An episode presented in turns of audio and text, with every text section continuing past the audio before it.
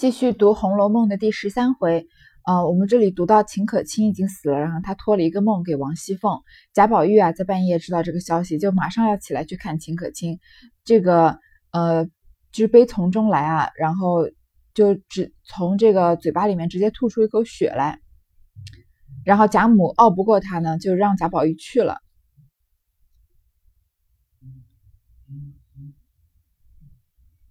一直到了宁国府前。只见府门洞开，两边灯笼照如白昼，乱哄哄，人来人往，里面哭声摇山震岳。宝玉下了车，忙忙奔至停灵之室，痛哭一番，然后见过尤氏，谁知尤氏正犯了胃疼旧疾，睡在床上，然后又出来见贾珍。你看这个大半夜的呀。到宁国府门前，他们家的大门洞开，都开着。为什么？因为秦可卿刚死了，到处去报了丧嘛，就会有人要来这个，呃，就是来过来，就是探望这个贾家的人，宁国府的人，乱哄哄的人来人往啊，里面大家都要来，不免哭一场嘛，不管是真哭还是假哭，所以这个哭声啊，摇山震岳，好像要把山都撼动了一样。然后宝玉下车，先跑到这个，呃，停放秦可卿这个，呃。尸体的地方，然后就是说，呃，先大哭了一番，然后去找尤氏。结果这个尤氏呢，呃，因为正好犯了胃疼的旧病，躺在床上。这笔啊是要为后面埋下的一个伏笔，说尤氏正好在秦可卿死的死的时候呢，身体也不好，不能出来主主持大局，所以后面才有王熙凤要协理宁国府的事情。然后他就来见贾珍，然后你看看下面有这个贾家多少人啊？彼时，贾代儒、贾代修、贾赦、贾孝、贾敦、贾赦、贾赤、贾政、贾从、贾扁、贾行、贾光、贾琛、贾琼、贾玲、贾强、贾昌、贾玲、贾云、贾琴、贾珍、贾平、贾藻、贾恒、贾芬、贾方、贾兰、贾军、贾芝等都来了。你看这么一下，这么多姓贾的，大概二三十个姓贾的人都来了。这些人呢，有些是贾家这个宁荣国府的这个直系的，像贾兰啊、贾宝玉；有一些呢是比较偏一点的，就是有贾代儒、有这个贾代善、贾代化那一辈的贾代儒和贾代修嘛。然后反文旁那一辈的，呃，还这个还包括了这个宁荣国府的直系贾赦和贾政。然后呢，还有很多斜玉旁的，很多草字头的。这里面的人呢，有些人就在整整本《红楼梦》里面就 出现了这个名字一下而已。有些人在后面还会有一些展开的故事。有些人呢，在前文已经出现过了。比如说像这个呃贾强，他一下把这么多姓贾的人写在这边啊，说是展现贾家的这种人丁的兴旺。这个呃死掉宁国府死掉一个媳妇儿辈的人啊。这么多人就过来这个悼念他，嗯，因为我们说《红楼梦》是一部悲剧嘛，在他把前面写的越繁盛，后面让你觉得越凄凉。在这里，秦可卿去世的时候，这个葬礼写的极尽奢华，人也非常非常的多。你等到读到八十回的时候啊，一个一个的走的走，散的散，最后这个大观园里都没有剩下什么人了。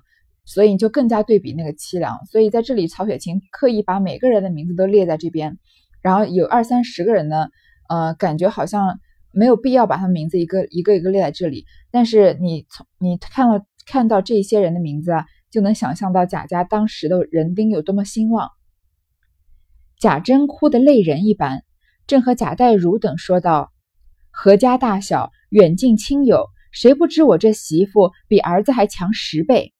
如今伸腿去了，可见这长房内灭绝无人了。说着又哭起来。你看他还没有画笔墨写秦可卿的老公贾蓉呢，这个先写他的公公贾珍，哭得泪人一般。好，死了个媳妇儿，确实是一件很悲伤的事情。但是贾珍在这里哭得这么厉害，是不是有一点不太得体了？都，他毕竟是长辈嘛，晚辈死了，他还是呃有这个长辈的威严在的。但是他已经哭得像泪人一般了，在。跟人诉苦说：“我这这个大家都知道啊，我的媳妇儿比我的儿子还强十倍。现在一走啊，这个房子里长房内就没有人了。”说着又哭起来。这个是不是他这个悲悲痛的情绪，呃，越渲染啊，写的越过分，就越说明他跟这个秦可卿的关系是不一般的嘛。众人忙劝，人以辞世，哭也无益，且商议如何料理要紧。贾珍拍手道：“如何料理？不过尽我所有罢了。”你看这句话讲的又更过分了。别人说啊，你别再哭了，人都已经走了，哭也没有用，不如讨论讨论怎么料理后事吧。贾珍讲的很简单，说怎么料理啊？不过是尽我所有罢了，至于吗？媳妇儿死了，你要倾尽公公，要倾尽所有，就为了办这个媳妇儿的后事嘛。贾珍在这里的表现真的是算是非常不得体、非常不合宜的。但是，呃，就像我前面说的，也是因为有秦可卿迎丧天香楼这样的情节，所以贾珍这里的，呃，因为他们爬灰嘛，所以贾珍这里难过的情绪也算是比较合理的。正说着，只见秦叶、秦钟并尤氏的几个眷属。尤氏姐妹也都来了，啊，秦业就是秦可卿的爸爸嘛，然后秦钟是秦可卿的亲弟弟，对吧？就是他们最亲，他最亲的家人，嗯，都收到这个秦可卿去世的消息了。贾珍便命贾蓉、贾琛、贾玲、贾强四个人去陪客，一面一面吩咐去请青天监阴阳司来择日，择准停灵七七四十九日，三日后。开丧送讣文，这四十九日，单请一百单八众禅僧在大厅上拜大悲忏，超度前王后化铸魂，以免亡者之罪。另设一坛于天香楼上，是九十九位全真道士打四十九日解冤洗业教，然后停灵于慧芳园中。灵前另外五十众高僧，五十众高道。对谈暗期做好事。那贾敬闻得长孙喜死了，因自为早晚就要飞升，如何肯又回家染了红尘，将前功尽弃呢？因此并不在意，只凭贾珍料理。这个，嗯，贾珍啊，令四个这个斜玉旁的姓贾的这个晚辈去陪这个。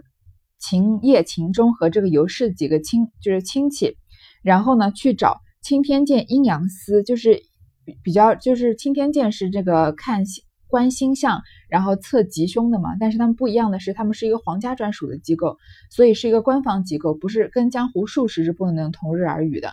虽然对于这种命理啊、风水啊，嗯，有人可能信，可能不信，但至少在那个年代，皇帝是非常相信的。这个。不要不要说皇帝了，所有的人都非常相信，不管是嫁娶啊、发丧啊，都是要选日子。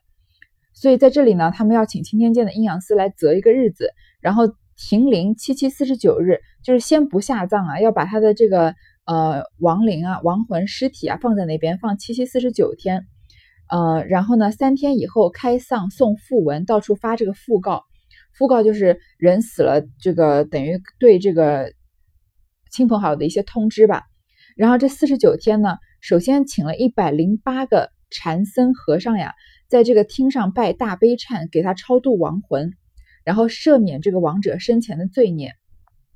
一百零八个，这是宁国府死了一个媳妇儿而已，这个阵仗非常大了。所以贾珍说尽我所有，是真的尽他所有了。但是他他对秦可卿的这种感情有一有一些爱情。嗯，但是更多的是欲望。然后在秦可卿死了之后呢，这些欲望就变变为了罪恶感，所以他就倾其他真的倾尽他的所有，办了一场非常非常隆重的丧事。这场丧事啊，你可以跟前面那一张贾呃贾瑞死的时候的丧事稍微想想看，对比一下。贾瑞死的时候，其实他们是没什么钱的，各家捐了一些钱啊，他们就还办了一一场比较体面的丧事，然后剩下的钱呢，还能够贾代儒他们好好的过活。而且啊，那个丧事写的非常简单，寥寥几笔就写完了。这边啊，写了这么多人，这么多呃过程啊，才仅仅是个开始而已。然后呢，这边是一百零八个和尚在超度亡魂吧，另外还有一个坛在天香楼上，有九十九个道士，因为这个佛家道家是不一样的嘛，他们呢要要打四十九天的，因为七七四十九天停灵嘛，打四十九天的洗业教。然后呢，再把这个灵位停在慧芳园里面。这个洗业教啊，也是道家的这种祭祀祈祷的一种仪式，也是应该洗业嘛，也是洗前世罪孽的，跟这个和尚就是算是殊途殊途同归，都是呃让这个亡魂得以超度的。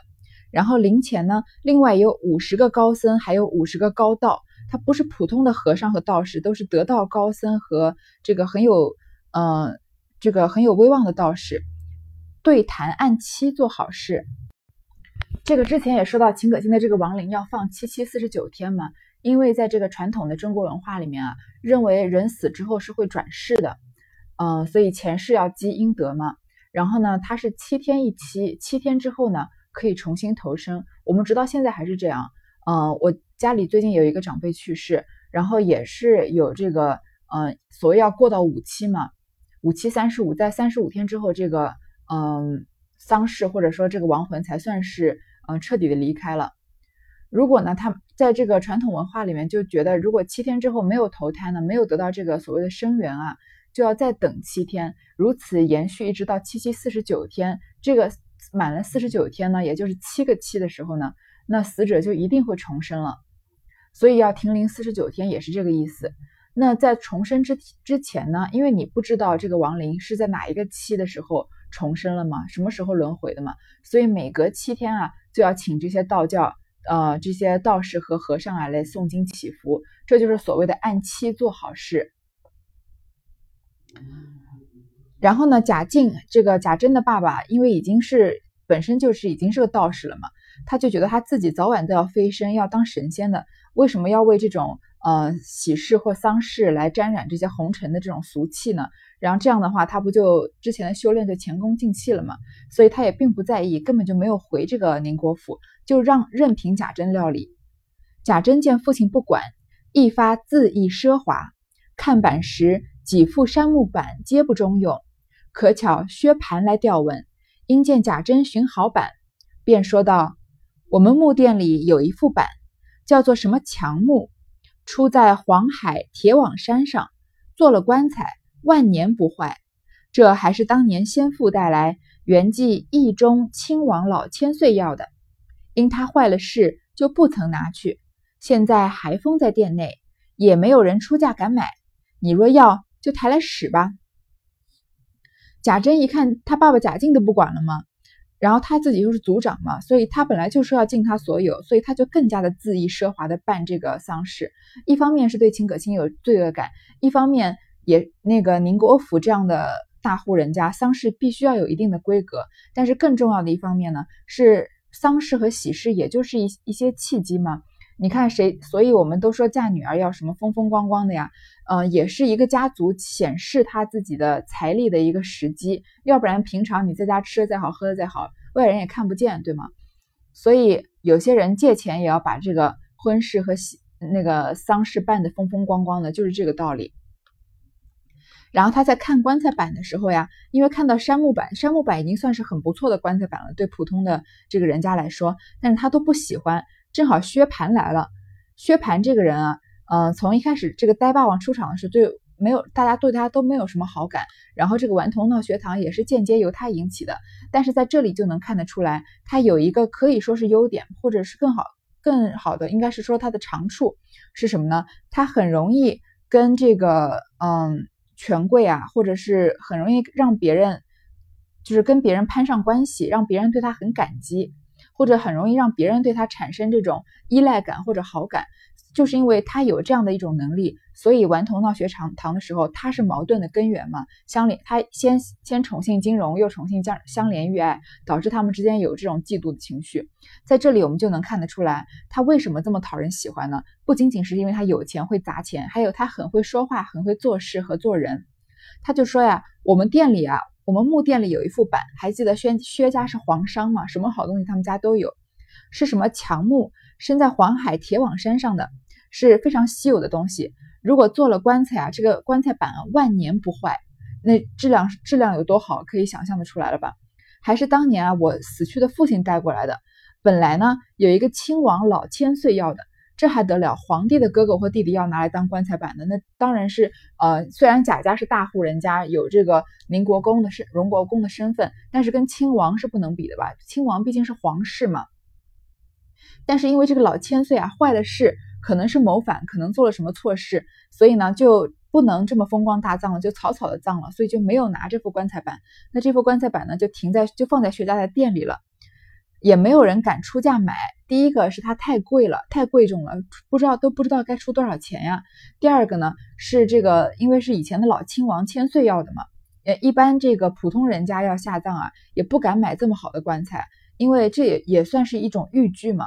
就好像我们说宫里的这些嫔妃的。呃，穿的这个服装不能比皇后更华丽或者更高档，或者亲王身上的龙不能纹九龙，只能纹到八条龙，嗯，要不然就是要跟这个等于跟皇帝叫板，都有这个关系，所以没有人敢出价买。然后薛蟠这说什么呀？你若要就抬来使吧。你看这么贵重的东西，这么稀有的东西，薛蟠这么轻描淡写的一句话，你要就拿走吧，他都没有提到钱的事情。当然，薛蟠是不在乎钱的，但是很多富人对钱反而更加的斤斤计较。但是薛蟠一说一一说出这个话，贾珍是不是要对他感激不尽了？贾珍听说，喜之不尽，即命人抬来。大家看时，只见帮底皆厚八寸，纹若槟榔，味若弹射，以手扣之，叮当如金玉。大家都齐意称赞。这个。呃，贾珍当然很高兴，他就找不着想要的，觉得没有这个棺材板能配得上秦可卿，更或者更应该说配不上这个宁国府宁国府的风光嘛，所以把这个命人把这个棺材板抬过来，一看啊，它底厚八寸，已经是很厚了吧？这个八寸什么概念呢？嗯，其他的八寸我们可能不知道，但是八寸的蛋糕大家应该吃过吧？你想想看，八寸的蛋糕直径有多大？大概有大概二十厘米到二十五厘米的样子，所以这个底就是很厚很厚很很结实了。所以我们一般人说这个厚葬厚葬嘛，也是关跟这棺材板的厚薄有关系。所以，嗯，有些没有钱没有钱的穷人家说什么一副薄板什么的，就是一副薄薄的棺材就把人给呃下葬了，这就跟这个贾家形成截然不同的这种对比了。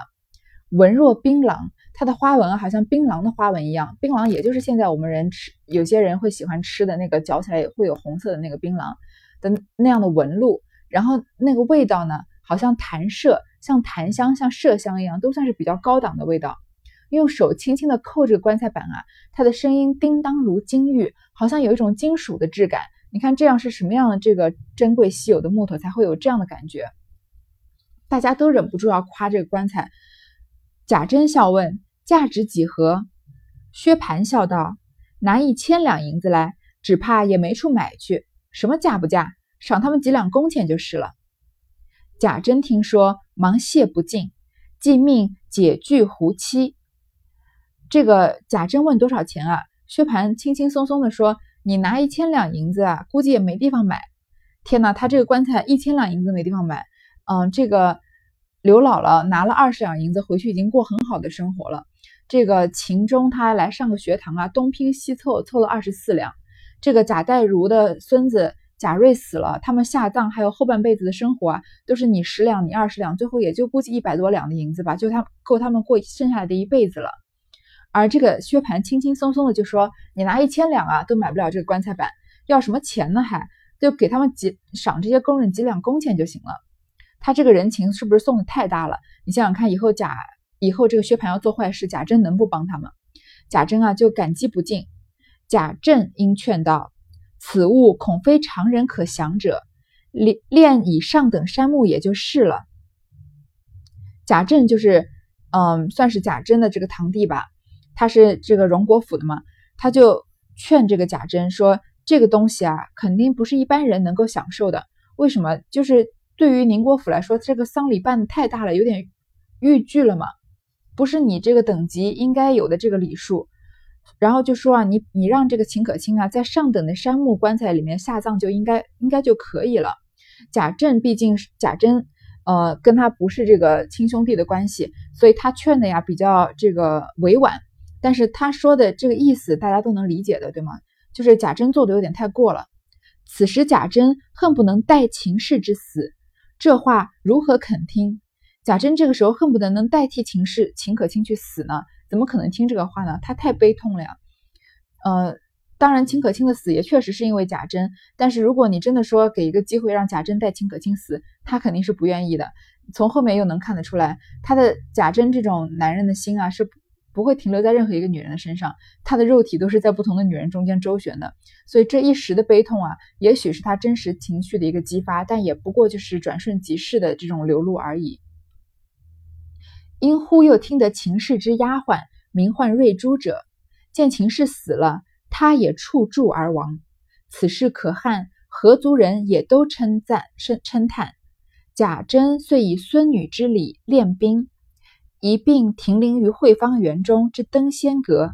小丫鬟名宝珠者，因见秦氏身无所出，乃甘心愿为义女，是任衰丧嫁陵之人。贾珍喜之不尽。及时传下，从此皆呼宝珠为小姐。那宝珠按未嫁女之丧，在灵前哀哀欲绝。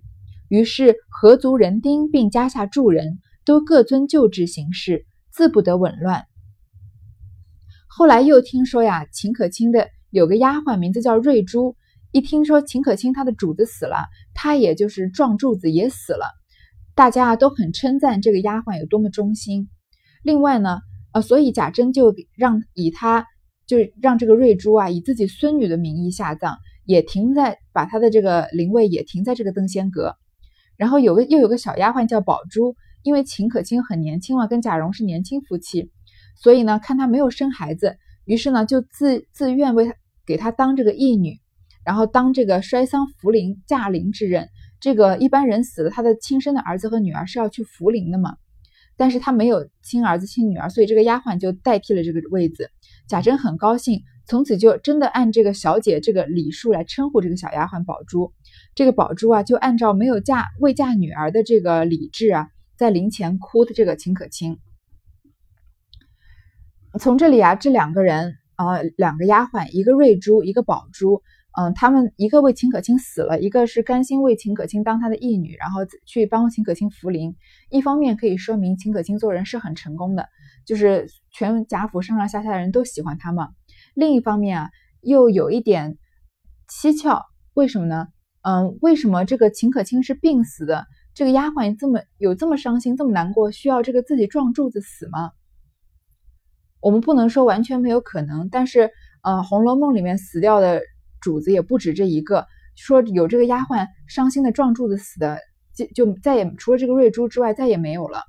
所以这边也有人有争议啊，说是因为这个秦可卿跟这个被这个贾珍逼奸，然后被撞破了嘛。这件事情捅出来之后呢，是被这个叫做瑞珠的丫鬟撞见的，所以这个叫瑞珠的丫鬟知道自己也活不长了，所以干脆就自己撞柱子死了。然后也可能呢跟这个。叫叫宝珠的丫鬟，也许他是个知情的人，所以他要远远的离开贾府去帮这个秦可卿守灵。嗯，这个是另外一派的说法了。既然这里曹雪芹没有写嘛，我们就不深究。贾珍因想着贾蓉不过是个鸿门奸身，灵盘金榜上写实不好看，便是执事也不多，因此心下正不自在。这个贾政觉得自己的儿子贾蓉啊，没有个官位，只不过是个奸身而已。贾珍自己是个族长嘛，但是他的儿子贾蓉也没有袭到什么官位啊。这样子在秦可卿的这个呃灵位上写的这个字啊，写出来的这个名号啊不好看。你看他这个富贵人家想到的有多这个有多么深层，就是嗯，因为秦可卿死，他是他肯定不能说自己是什么秦业之女，秦可卿是不可能这样写的，肯定是写。自己是某某某的夫人嘛，秦氏什么可卿之墓，对吧？那她是谁的夫人呢？她是贾蓉的夫人。但是贾蓉没有个一官半职，就在这个灵位上只能写鸿门奸身贾蓉之妻秦氏，觉得这个写起来不好看，这个名号叫起来不响亮，所以贾珍啊为这种事情发愁。可巧正日，这日正是守期第四日，早有大明宫长宫内相戴权。先备了祭礼，遣人来伺候，做了大轿，打伞鸣锣，亲来上祭。有这个大明宫长宫内相，其实也就是个太监了，叫做戴权的。先找人送了这个祭礼啊，然后自己坐轿，打伞鸣锣。你看这种大鸣大放的，嗯，出来看吊吊念吊悼念死者啊，都要这个打伞鸣锣的，亲自来这个祭祭奠。但是要把这个阵仗弄得很大的，可见这个人啊，不是什么好人，对吧？有一种狐假虎威的感觉。再看他的名字叫戴权，就是嗯，等于手上有握着权力的嘛，这个名字也算是一个谐音吧。贾珍忙接着让至窦风轩献茶。贾珍心中打算定了主意，因而趁便就说要与贾蓉捐个虔诚的话。戴权会意，应笑道：“想是为丧礼上风光些。”贾珍啊，就来求这个戴权，因为他是大明宫长宫内相，很有权力的嘛。就说啊，想帮贾蓉捐个官。但是戴权这人多聪明啊，他专门，你看他连。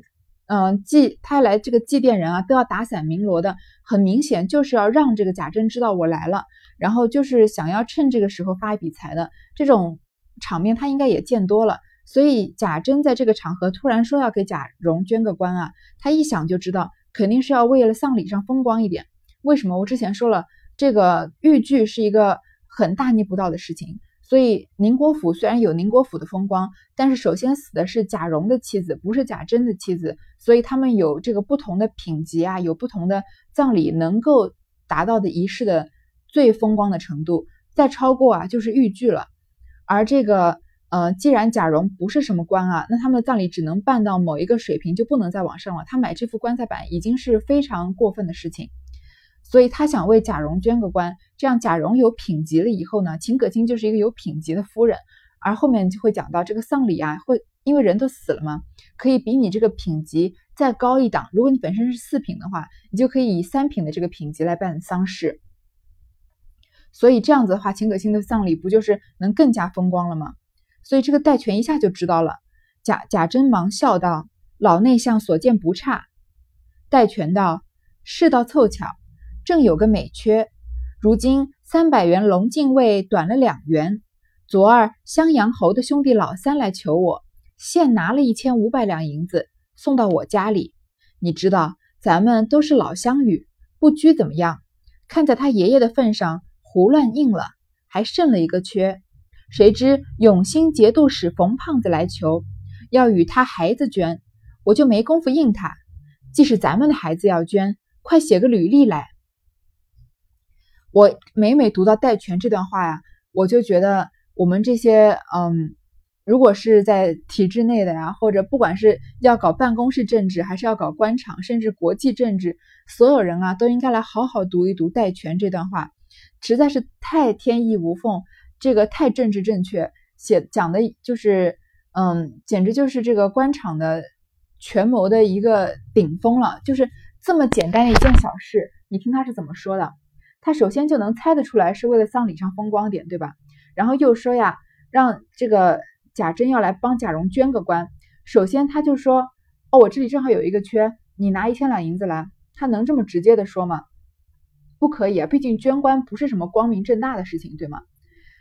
然后，但是他能说我不行，不能捐这个官吗？不行啊，他要钱呀，他想要捐，他不是什么好人，对吧？他要赚这个钱，所以怎么样呢？首先事情很凑巧。正好有个美缺，什么美缺呢？首先这个职位要是风风光光的，是怎么样？三百元龙禁卫，你听有龙这个字，肯定是跟皇帝离得很近很近的，就是相相当于是皇帝的禁军，在皇帝的身边，嗯，就是保卫他安全的嘛。有三百元龙禁卫啊，呃，这个人数不多不少，真正让人感觉是很精英中的精英的这种，对吧？这三百元龙禁卫正好少了两个，为什么不是一个呢？下面你就知道了。昨天呀，这个襄阳侯的兄弟老三来求我。襄阳侯也是个侯爵了，也肯定不比宁国公、荣国公差，对吧？他拿了一千五百两银子送到我家，把这个价格讲出来了。但是我可不是跟你报价哦，我只是跟你陈述一个事实，就是其中一个官位啊，是别人拿了一千五百两来要走的。而且是也是一个显赫的人，正好跟这个宁国府的身份差不多，襄阳侯的兄弟。然后呢，他就说我们都是老老相识了，不管怎么样啊，看在他爷爷的份上，也就答应了。正好缺两个呀，然后有一个给了这个襄阳侯的兄弟了，一千五百两。现在呢还剩一个，还剩一个还没完。这个永兴节度使冯胖子来求，说要捐给他的孩子。又这个不仅只剩一个啊，这一个你还有竞争对手呢。但是呢，我没工夫应他。最后怎么说啊？跟他好好套个近乎。既然是咱们的孩子要捐，快写个履历来。既然是咱们的孩子，你说这个戴权跟他们宁国府有什么关系？他要亲近到说是咱们的孩子，你看这一番话说的，是不是呃非常政治水平非常的高？你想想看，这个叫做戴权的人混到这么高的地位，绝对是有他的这个权谋在在嗯在他的脑子里，对吧？贾珍听说，忙吩咐，快命书房里人恭敬写了大爷的履历来。小厮不敢怠慢，去了一刻。便拿了一张红纸来与贾珍，贾珍看了，忙送与戴权。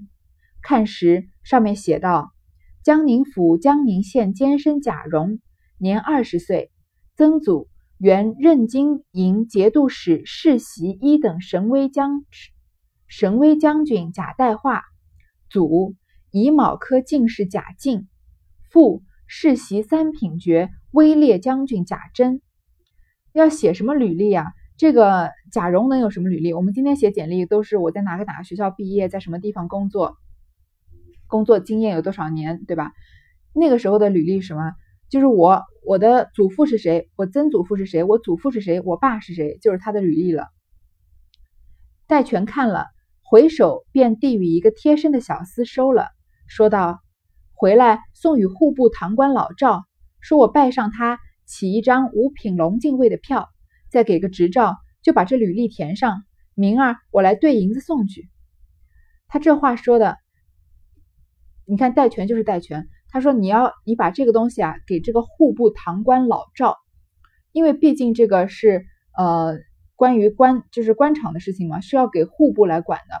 然后就说呢，说我来拜上他，然后给他一个五品龙禁卫的票啊，再给个执照，把这个履历填上，就是说把这个贾蓉安插到这个龙禁卫的空缺里。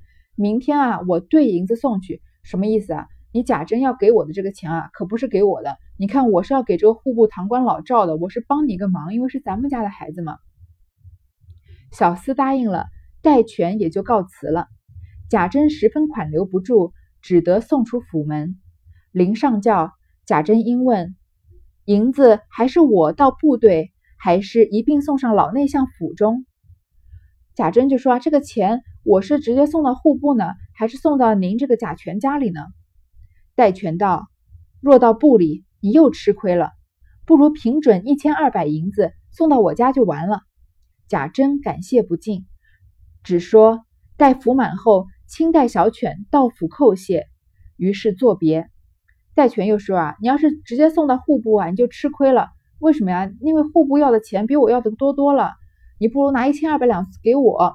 因为你跟户部的关系没有这个我戴权跟户部的关系近嘛，你给我少点钱，我把他送到我家就结束了，接接下来的事情我就帮你料理了。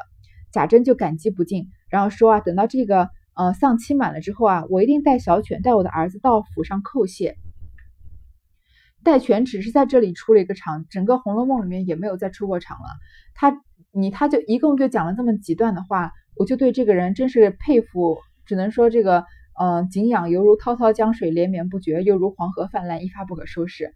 他讲的每一句话都充充斥了这个在官场摸爬打滚多年的这种老奸巨猾，而曹雪芹居然能用这个寥寥几笔把这个形象写得这么生动，让人觉得，嗯，应该是说一方面恨得牙痒痒吧，一方面对这个封建制度的腐朽有有这种嗯深深的这种无力感，另一方面还要这个敬佩这个戴权。